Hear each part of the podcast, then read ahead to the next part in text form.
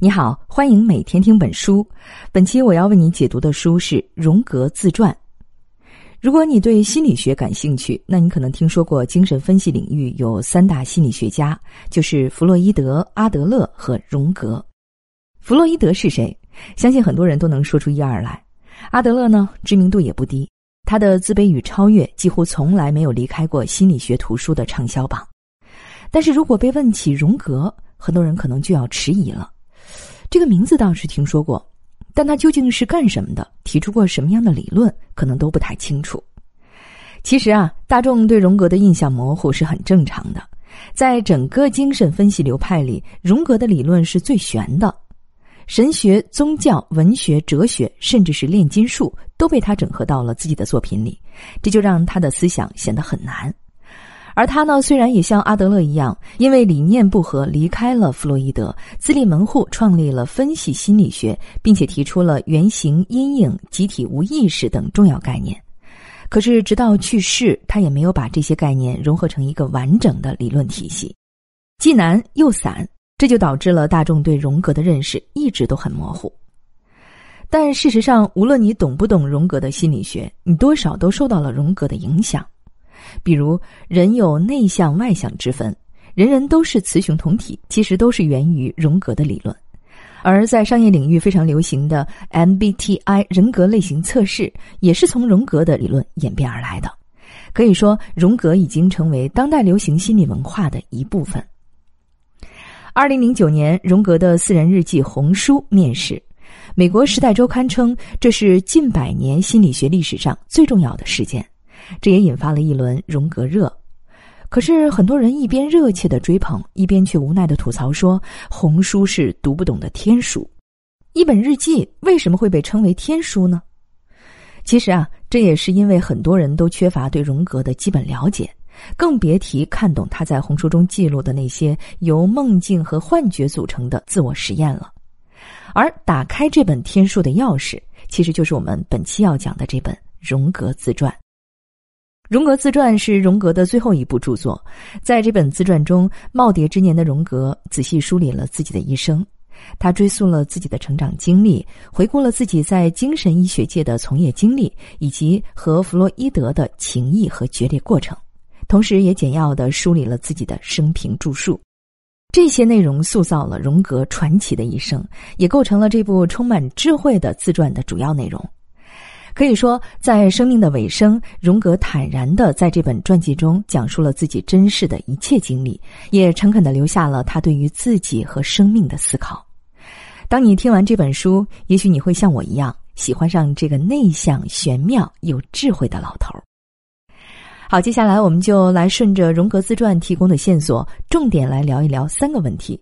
这三个问题也分别对应了荣格一生的前、中、后三个阶段。第一。荣格在成长过程中经历了什么？这些经历对他的性格发展有什么影响？第二，荣格和弗洛伊德究竟是什么关系？这段关系对他的学术发展有什么影响？第三，荣格的主要心理学理论是什么？我们先来看荣格的成长经历。一八七五年七月二十六日，荣格出生于瑞士的一个小镇里。他的父亲、叔伯和祖父都是牧师，生活在这样一个宗教氛围浓厚的家庭里，荣格的思想也就不可避免的受到了感染，充满了神秘色彩。小时候，荣格随父母搬过两次家，第一次搬家呢，他才六个月大；第二次搬家的时候，他四岁。虽然两次搬家都是住在教区牧师的大宅子里，但是荣格的童年却并不快乐。主要原因就是荣格的父母关系并不融洽，在自传里，荣格说家里的氛围非常压抑，让人喘不过气来。他的母亲病倒在床，需要去外地疗养，而敏感的荣格当时就觉得这跟父母之间的某些麻烦有关。荣格六岁的时候开始跟着父亲学习拉丁语，与此同时呢，也开始了广泛的阅读。在父亲的书房里，他接触了大量宗教和哲学方面的书籍，同时也开始对宗教和上帝的存在产生了质疑。他曾多次跟父亲讨论这些问题，但最终都不欢而散。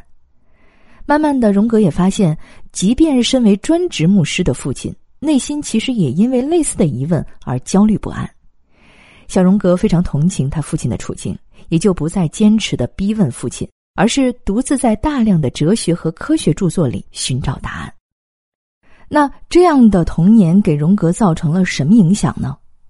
首先，性格上，在成长的关键时期，被迫和母亲分离，塑造了荣格内向、孤僻和直觉型的人格特质。他总是喜欢把自己封闭在自己的幻想当中。不仅如此，当荣格需要母亲的时候，母亲不在身边；当他需要父亲的时候，父亲又无力解答他的疑问。这也直接影响了荣格对两性的认知。所以，荣格在回忆往事的时候说：“他总觉得爱是不值得信任的，在很长一段时间里，女人这个词会让他联想到一种与生俱来的不可靠，而父亲虽然意味着可靠，却有一种无力感。”荣格说，他从小对两性的认知就有点扭曲，直到后来，这些早期印象才被不断的修正。好了，我们再把视线呢转回到荣格身上，随着年龄的增长。荣格也上学了，虽然他非常聪明，阅读面也比同龄人大得多，但因为性格孤僻，很多同学和老师都不喜欢他。学校只要有人恶作剧，老师的第一反应就是荣格干的。荣格非常认真的写了一篇作文，满心期待的等着老师表扬，结果呢却被老师当众斥责是抄袭。可想而知，对于这样的学校，荣格是没有什么好感的。于是，在十二岁那年的夏天，古灵精怪的荣格给自己策划了一场意外，他如愿以偿的患上了神经症，并且因此休学了。这个故事呢是这样的：一天中午，走在回家路上的荣格突然被一个男孩撞倒在地，就在那一瞬间，荣格突然就产生了一个念头，他想到，这下好了，我再也不用上学了。虽然当时只是摔得有点迷糊，但是他却躺在地上不起来了，直到被路过的人救起。从这以后，荣格就出现了一个奇怪的毛病：只要父母要求他去上学，他就会昏厥。请注意啊，他是真的昏厥，而不是装的。虽然父母四处寻医问药，但荣格始终没有任何好转。他就这么自由自在的玩了半年。一天到晚画画、看书、做白日梦，离现实世界越来越远。但荣格后来也在自传中承认，这样虚度光阴并没有让他很开心。事实上，当时他就已经隐隐觉察到他正在逃避自己，而且父母的担忧痛苦也让他的良心有点不安。有一天，荣格无意间听到父亲唉声叹气的跟人说：“唉。”大夫们查不出荣格得了什么病，有人说是癫痫，要是治不好可怎么办呢？我已经倾尽所有了，万一将来这孩子没办法自食其力，他该如何是好呢？荣格这才意识到自己的行为有些过分了。从那一刻起，荣格就突然改变了主意，决定做一个认真学习的好孩子。他默默走进了父亲的书房，拿起课本读了起来。十分钟后，昏厥就照旧发作了。但是几分钟的难受劲儿过去以后，荣格就继续开始看书。然后十五分钟，昏厥再次发作，荣格再一次挺了过来。就这样反复了几次以后，他那昏厥的毛病就彻底消失了。告别了昏厥症的荣格，再次回到了校园，并且顺利的念完了小学和中学。当荣格终于从高中毕业进入大学的时候，他是非常激动的。他想，终于可以离开这个闭塞又无聊的地方，自由自在的探索世界了。但是在高兴之余，荣格也面临着一个巨大的困扰，因为荣格本身呢是非常喜欢人文学科的，包括宗教和语言学，但是呢他又想学习自然科学，弄清楚一些实实在在的事情。就在他万分纠结的时候。荣格做了两个诡异的梦，梦的具体内容我就不给你描述了啊。总之呢，这两个梦让他觉得当务之急是要弄清楚这个世界和大自然的真相。于是他毫不犹豫的选择了自然科学。听到这儿，你可能会觉得这荣格有点不靠谱啊，选专业这种大事儿竟然是听梦的话。但这就是这位大师的风格，就像他说的：“往外张望的人在做梦。”向内审视的人才是清醒的。梦境就是荣格向内审视自我的一个重要入口。他非常善于捕捉自己意识或者无意识中的想法和感受，就好像是一个人对另一个人的审视。这本传记的副书名就叫《回忆、梦与思考》。和普通的传记与回忆录相比，荣格对自己的梦境的描述和分析，也确实是这本传记的一大特色。有些梦境和幻觉交织在一起，非常离奇诡谲。你要是有兴趣的话，也可以自己去看看。好了，关于梦的插曲呢，就到这里。我们接着来说荣格的大学生活。考虑到家里的经济条件有限，二十岁的荣格来到了离家不远的巴塞尔大学，在自然科学的门类下面，他选了非常好就业的医学。大学期间的医学课程呢，也包括精神病学，但荣格最初对这门课程并不感兴趣。直到有人推荐他读了克拉夫特·艾宾的精神病学教程，他才强烈的感觉到，精神病学是把他热爱的哲学和自然科学结合起来的完美途径。这不仅符合他的学术兴趣，也与他关心的很多神秘体验有关。因此，在选择专业方向的时候，荣格放弃了内科。选择了当时还非常冷门的精神病学，并且呢，在一九零零年底以优异的成绩从巴塞尔大学毕业了。以上就是我们要讲的第一个重点内容，也就是荣格最重要的成长经历。可以说，童年时期家庭的宗教背景和父母的紧张关系，共同造就了荣格内向敏感的性格。而这样的性格和他过人的天资结合在一起，再加上他惊人的求知欲和阅读量，就为荣格日后在精神病学和心理学方面取得非凡的成就创造了条件。下面我们再来讲一讲荣格毕业以后的职业发展，看看他是怎么一步步走上人生巅峰，结识弗洛伊德的，又是如何与弗洛伊德决裂、自立门户的。大学毕业以后。荣格非常幸运的开始在苏黎世大学的伯格尔茨利精神病医院担任助理医师，这是一家在欧洲久负盛名的公立精神病院，院长是著名的精神病学家尤金·布洛伊勒。精神分裂症这个专业术语就是他提出来的。荣格从他那里学到了观察各种形式的幻觉和精神错乱的方法，并且在两年之后拿到了博士学位。荣格的博士论文叫《论所谓神秘现象的心理学和病理学》，写的就是他早年间参加亲戚组织的降神会的经历。对于荣格来说，这项研究的重要性要远大于他因此获得的博士学位。他在日后创立的分析心理学的核心理念，其实呢就是源于这项研究。听到这里，你有没有发现啊？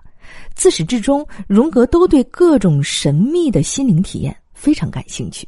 而且呢，在努力的尝试用各种方法来破解人类心灵的谜团。荣格对于自我和人类的心灵活动有着天然的强烈的好奇心，可以说荣格是天生的心理学家。言归正传，我们再回到荣格的职业发展上。在荣格担任助理医师期间，布洛伊勒注意到了荣格的才华。很快呢，就提升他作为自己的副手，并且指导他对医院的精神病患者进行字词联想测验。什么是字词联想测验呢？很多学心理学的人都知道，这是弗朗西斯·高尔顿开创的一种研究方法。后来呢，又被实验心理学之父威廉·冯特进一步完善了。测验的步骤呢，其实很简单，先准备一张列有许多单词的表。单词表上应该包括，比如金钱、地点、凶器、人际关系等方面的单词。试验者念一个单词，就让被试人回答由这个单词联想到的内容，并且记下他的反应时间。一个单词如果对被试人很重要，那他反应的时间就可能延长。比如，如果一个人杀过人，那么他对刀子、血这样的词的反应呢，就可能明显延长。最后，将被试人对这些单词的反应联系起来，就可能完成对一个人心理情节的了解，也就证明了人们所无法直接接触的潜意识的存在。其实，如果用上先进的测量仪器，还可能会发现被试人的一些生理指标也会发生变化。当时，荣格也曾试图通过测试被试人的皮肤电反应来发现犯罪行为，但是呢，没有成功。说到这儿，你可能已经想到了，这其实就是测谎仪的一点零版本吗？确实啊，无论是生活还是研究上，荣格那超凡的创造力和灵气总是让人印象深刻。虽然没有如愿检测出潜在的罪犯，但是荣格的临床研究还是很成功的。以前并没有人把字词测验用在临床上，荣格却开创性的用这种测验方法来研究患者的情绪和情节问题。不仅如此，他还对字词联想测验的临床操作和解释进行了标准化，所以贡献很大。而这项研究也为荣格在心理学界赢得了很高的声誉，确立了他的学术地位。更重要的是，这项研究促成了他和弗洛伊德的相识。原来，荣格在进行字词联想研究期间，读了弗洛伊德的《梦的解析》。在这本书里，弗洛伊德提出，人用来保护自我的最基本的心理防御机制就是压抑。具体来说，就是个体会将一些自我不能接受的或者不想记得的事情，在不知不觉中从自己的意识中排除，并抑制到潜意识里去。所以，有些不好的事情，你以为你忘了，而事实上呢，它仍然在你的潜意识里，并且会在某些时候影响你的行为。在日常生活中，有时候我们会莫名其妙的做梦，出现口误或者失态行为，其实呢，都是这种压抑的结果。但是弗洛伊德的这些理论都是经验之谈，并没有科学依据，这也是当时弗洛伊德最苦恼的软肋。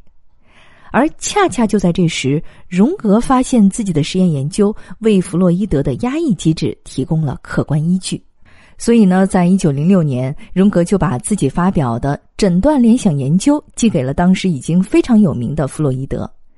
收到文章的弗洛伊德高兴极了，热情的邀请荣格到维也纳会面。这两人初次见面就一口气聊了十三个小时，可以说是惺惺相惜，相见恨晚。荣格在自传中回忆当时的情景说：“弗洛伊德是我认识的第一个真正重要的人，他非常聪明、睿智、卓尔不群。”事实上，我们现在回过头来看这段关系，也许可以做出这样的推断：荣格之所以想要结识弗洛伊德，一方面呢，可能是出于职业的渴望。毕竟，荣格当时是处于事业的起步阶段，而弗洛伊德呢，在精神分析领域取得的成就是无人能及的。另一方面呢，荣格的亲生父亲是一个充满无力感的人。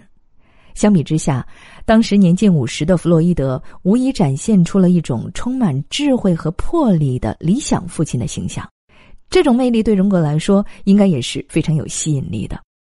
而弗洛伊德也对荣格的热情、敏锐和投入印象深刻，他非常喜欢荣格，认为荣格是领导精神分析运动最合适的接班人。要知道，荣格在精神病学领域积累的科学素养，不仅能够为当时饱受质疑的精神分析提供客观依据，并且有机会把精神分析的理念带到弗洛伊德鞭长莫及的科学领域中去。弗洛伊德虽然有很多弟子。但是具备这种能力的，可能只有荣格了。总之，两人相互需要，很快就建立起了深厚的友谊。但是，随着交往的深入，荣格逐渐认识到他们之间存在着难以弥合的分歧。比如，弗洛伊德认为性欲是一切行为的根本动机，是一切心理活动的唯一决定因素。而荣格则认为，性欲只是众多心理能量中的一种，并不是所有问题都可以用性欲来解释。再比如，在对心理结构的问题上，弗洛伊德认为意识之下就是潜意识，这种潜意识是完全个人的，每个人的潜意识都不一样。而荣格则认为，在个体潜意识的深处，还有更宏大的集体无意识。那是人类文明在每个人的心灵深处留下的共同印记，是不带个人色彩的。除了基本理念上的冲突，荣格对于弗洛伊德那种过于强烈的控制欲也是颇为不满。他觉得弗洛伊德在试图把精神分析发展成一种不容撼动的宗教，并且想用这些教条来控制一切、解释一切。但是在荣格看来，人的心理变化莫测，要想解释这些无限变化的心理现象，就需要一种更灵活的、更有适应性的理论框架。弗洛伊德的精神分析理论显然太强势了。虽然荣格对弗洛伊德的感情非常深厚，但最终他还是选择坚持自己的学术理想。一九一三年，荣格忐忑而痛苦的发表论文，反驳了弗洛伊德的理论。那结果可想而知啊，两人立刻决裂了。几个月后，荣格辞去了国际精神分析学会主席的职务，彻底退出精神分析运动，转而去发展自己的理论体系。而他们持续了整整六年的友谊就此灰飞烟灭。此后，两人再也没有见过面。到这里，荣格和弗洛伊德的故事就讲完了。可以说，这是一个学术泰斗和一个学术新星相爱相杀的故事。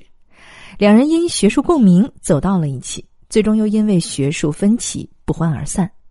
其实，这样的结局是必然的。对于荣格来说，他一生的目标就是为了实现自己的潜能。他曾经说过：“与其做好人，我宁愿做一个完整的人。”所以，面对与弗洛伊德的冲突，他必然会选择忠于自我。而弗洛伊德则坚持自己的权威不容置疑，他是一个独裁者和受虐者的合体。他曾经对荣格说：“他需要一个亲密的朋友和一个可恨的敌人。”而现实也如他所愿。与弗洛伊德决裂的亲友不在少数，荣格只是其中一个。聊完了荣格人生中最重要的一个人，我们最后再来看一看，作为一名心理学家，荣格一生的主要学术成就是什么？要说荣格的理论，我们还是得从弗洛伊德说起。事实上，在与弗洛伊德决裂之前，荣格的很多核心思想就已经萌芽了，只不过呢，还没有形成系统的理论。而与弗洛伊德决裂后，荣格的心理受到了重创，精神极不稳定。他开始出现一些非常可怕的幻觉，比如整个北欧被一片血海淹没，房间里挤满了死人的灵魂等等恐怖场景。但是在临近崩溃之际，荣格告诉自己，这不仅是发生在自己身上的一场灾难，更是一次让一个精神病学家亲自体会精神错乱的宝贵机会。他要把这当成一场实验，仔细的做好记录，以后呢好用来帮助其他病人。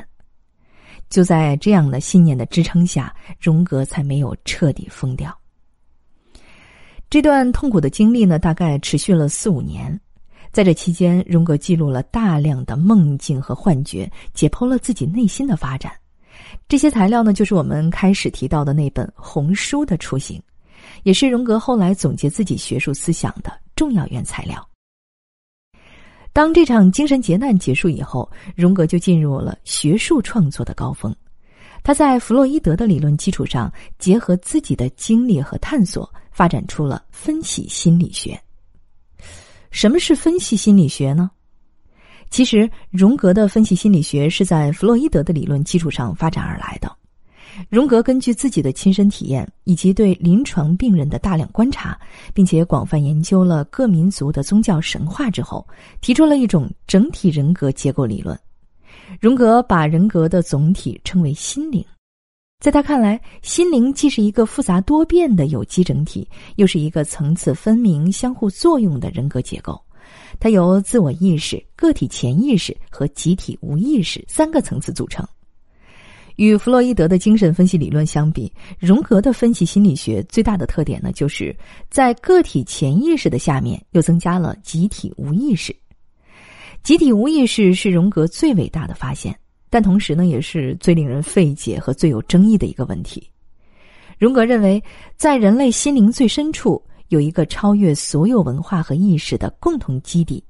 它是指在漫长的历史演化过程中，世代积累的人类祖先的经验，人们所有意识和潜意识现象都是从集体无意识中生发出来的。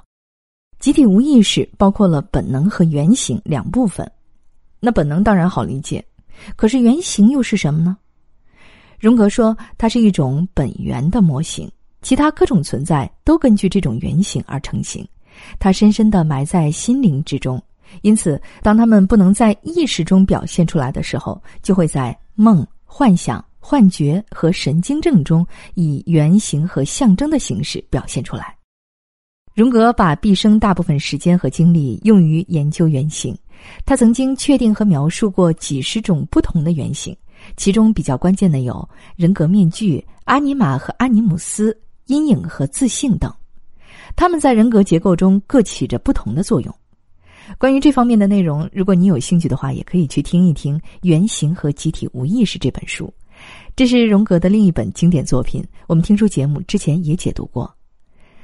除了分析心理学，荣格对主流心理学影响最大的就是他提出的心理类型理论了。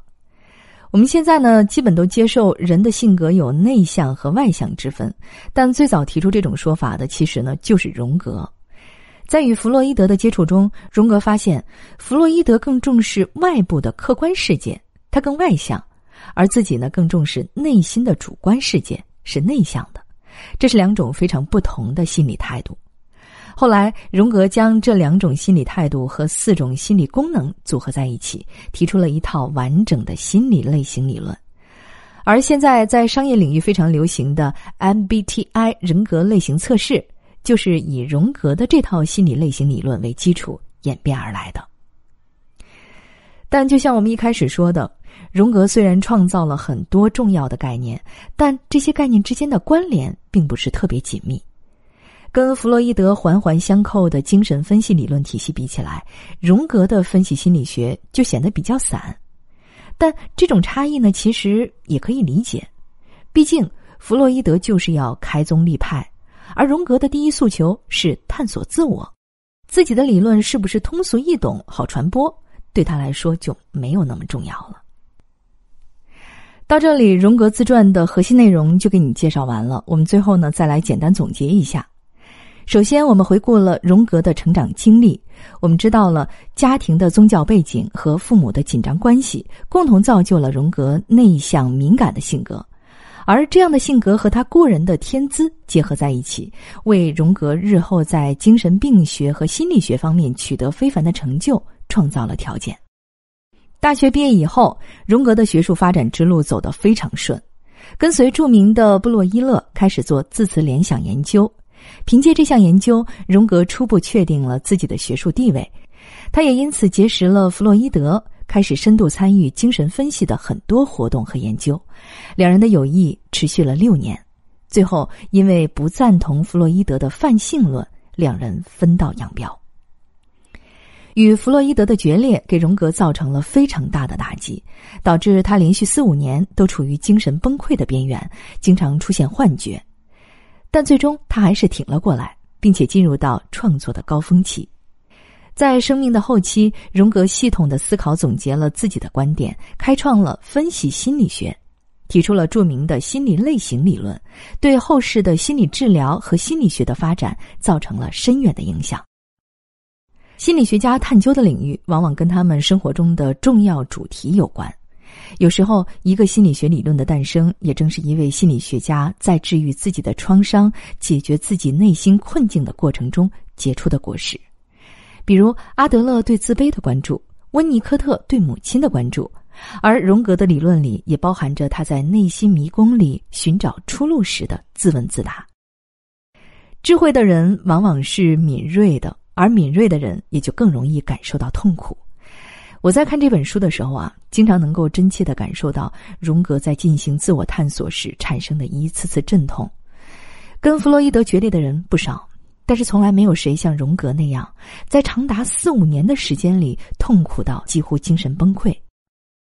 当然了，也没有任何一个人像荣格那样，在自己的心灵世界里钻得那么深。荣格的自传和他的心理学理论一样。玄妙又深奥，但对于忙忙碌碌的现代人来说，通过荣格自传来追寻荣格的自我发现之旅，看看这位智者的传奇一生，也许会让我们产生一种豁然开朗、孤独进去的体验。好，以上就是本期音频的全部内容，为你准备的全部文稿和脑图就在音频下方的文稿里。恭喜你又听完了一本书。